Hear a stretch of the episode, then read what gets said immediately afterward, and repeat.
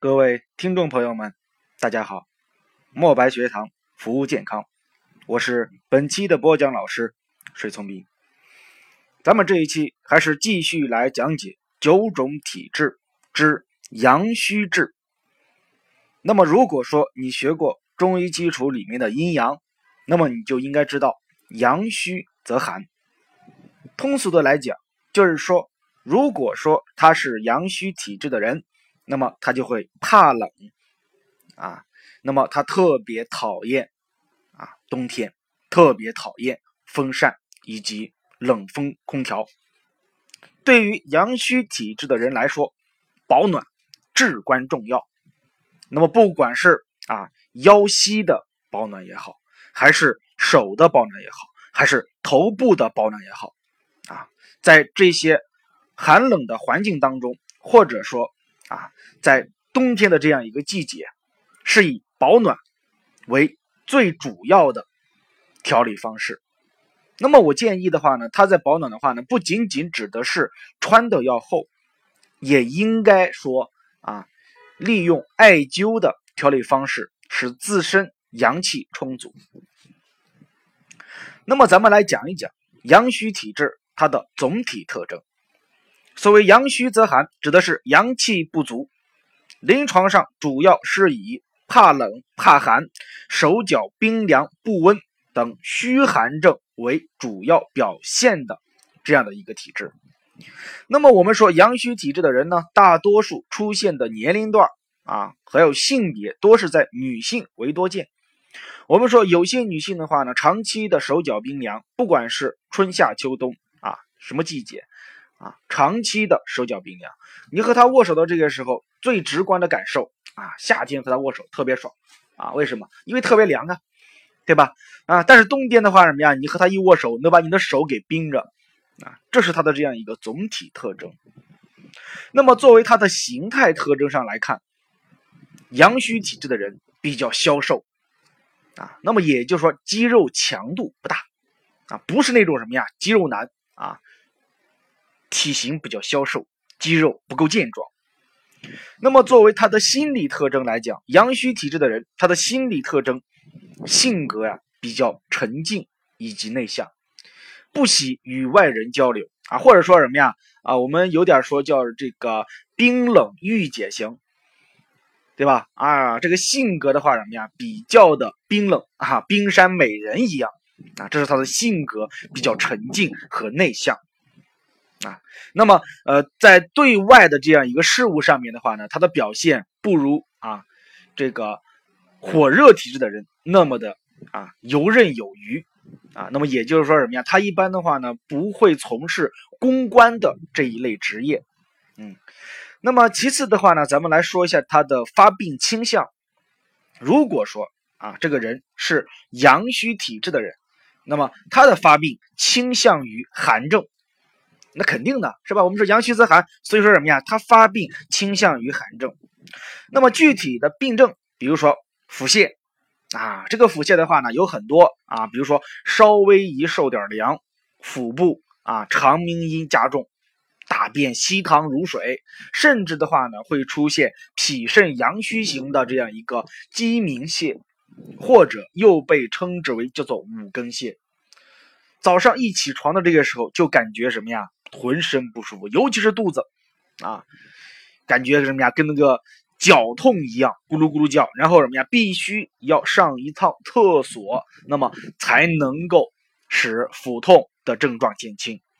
那么这就是脾肾阳虚型。另外的话呢，生殖系统问题，比如说阳痿以及早泄，这是男性的。女性的话呢，主要是什么呀？比如说性冷淡等等。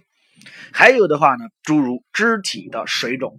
啊，肢体的水肿，那么这都是我们阳虚体质的人他好发病的这样一个范围和范畴。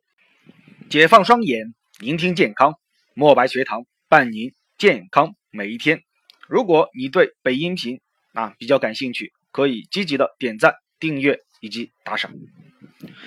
好，那么咱们继续来说一下这个阳虚体质啊，它的重点人群啊，比如说。在地域上来说，地域上来说的话呢，东北地区比较多见这种阳虚体质，这可能与东北的比较寒燥的天气有关，而且女性要多于男性。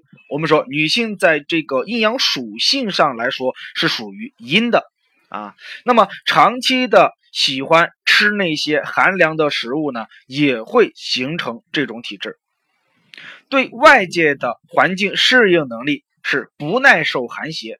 啊，但是特别喜欢夏季，不喜欢什么呀？冬天，啊，那么阳虚体质的人的话呢，易感受湿邪，啊，所以说什么呀？所以说以前在东北地区的话呢，都会出现这种啊风湿病，啊老寒腿这一类，啊，另外的话呢，它的这样一个临床的表现，主要是以第一手脚冰凉，啊，我们刚才说了，你我手就可以知道，其次。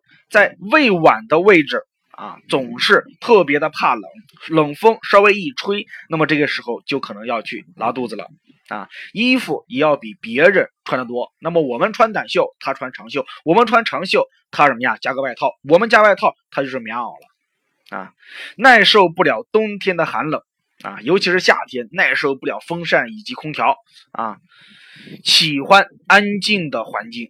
啊，吃喝什么呀？稍微一凉，那么就会感觉到不舒服啊，那么容易出现大便稀溏和不成形，小便啊清晰如水，而且量很多啊。那么从舌象上来看的话呢，舌象啊叫舌淡胖嫩，那么也就是说舌色淡白啊，舌体胖大啊，而且什么呀，舌质比较嫩啊。从脉象上来看的话呢，脉象沉迟，这就是我们阳虚体质人的常见表现，也就是说他的临床表现。那么，如果说你有这些症状以呃呃里面的三个或者是三个以上的，那么就说明你是阳虚体质。对于阳虚体质的人啊。啊，我们也是可以通过养生的方式，将阳虚体质慢慢的进行扭转。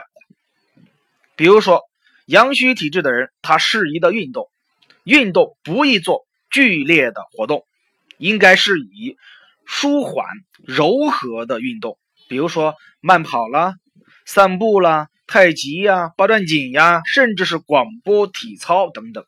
那么也就是说，是有氧运动。啊，这是运动的方式，是有氧运动。那么其他的话呢？比如说从食疗上来看，食疗上的话呢，可以多吃一些甘温益气的食物啊，比如说牛肉、羊肉、狗肉，以及葱、姜、蒜啊。那么这个的话呢，是阳虚体质的人是可以吃的。还有花椒啊、韭菜啊、辣椒。胡椒等等，所以说什么呀？啊，阳虚体质的人应该吃一些口味较重的东西啊。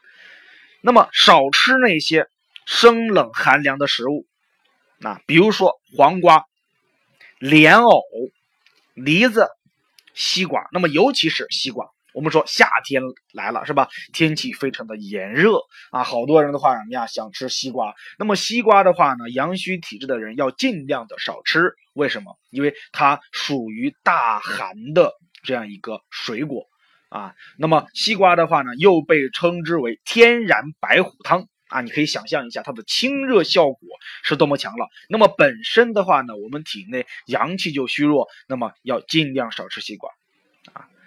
那么也可以人家自我按摩，自我按摩的话呢，可以找我们身体上的一些穴位啊，尤其是与肾相关的穴位，比如说气海啦、关元啦、丹田啦、足三里呀、涌泉啦，是吧？那么尤其是在三伏天即将到来的这个时候，要用艾灸的方式进行养生啊。我们说七月十二号啊，就是艾灸的头一天。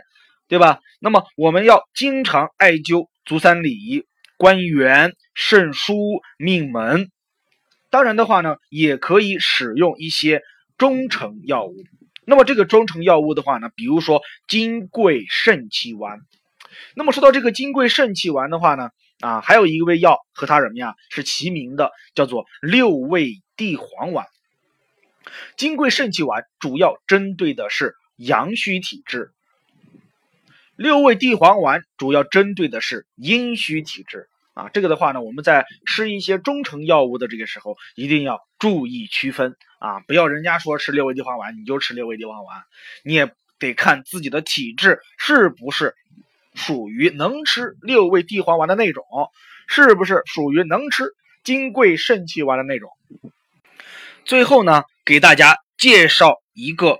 药膳的方子，这个药膳的方子特别的有名，叫做当归生姜羊肉汤。那么它是汉代张仲景的名方。那么当归生姜羊肉汤呀，它的组成非常简单：当归二十克，生姜三十克。将当归和生姜冲洗干净之后，用水浸软，切片备用。啊，然后羊肉五百克。剔去筋膜，啊，放入开水锅中略烫，然后去除血水之后捞出，切片备用。将当归、生姜、羊肉放入砂锅，加清水、料酒以及食盐，煮沸之后撇去上面的浮沫，再改用小火啊炖到羊肉烂熟烂为止。这就是当归生姜羊肉汤的做法，做法比较简单。而且比较适用于阳虚体质的人。好，今天的课程到此结束，咱们下节课再见。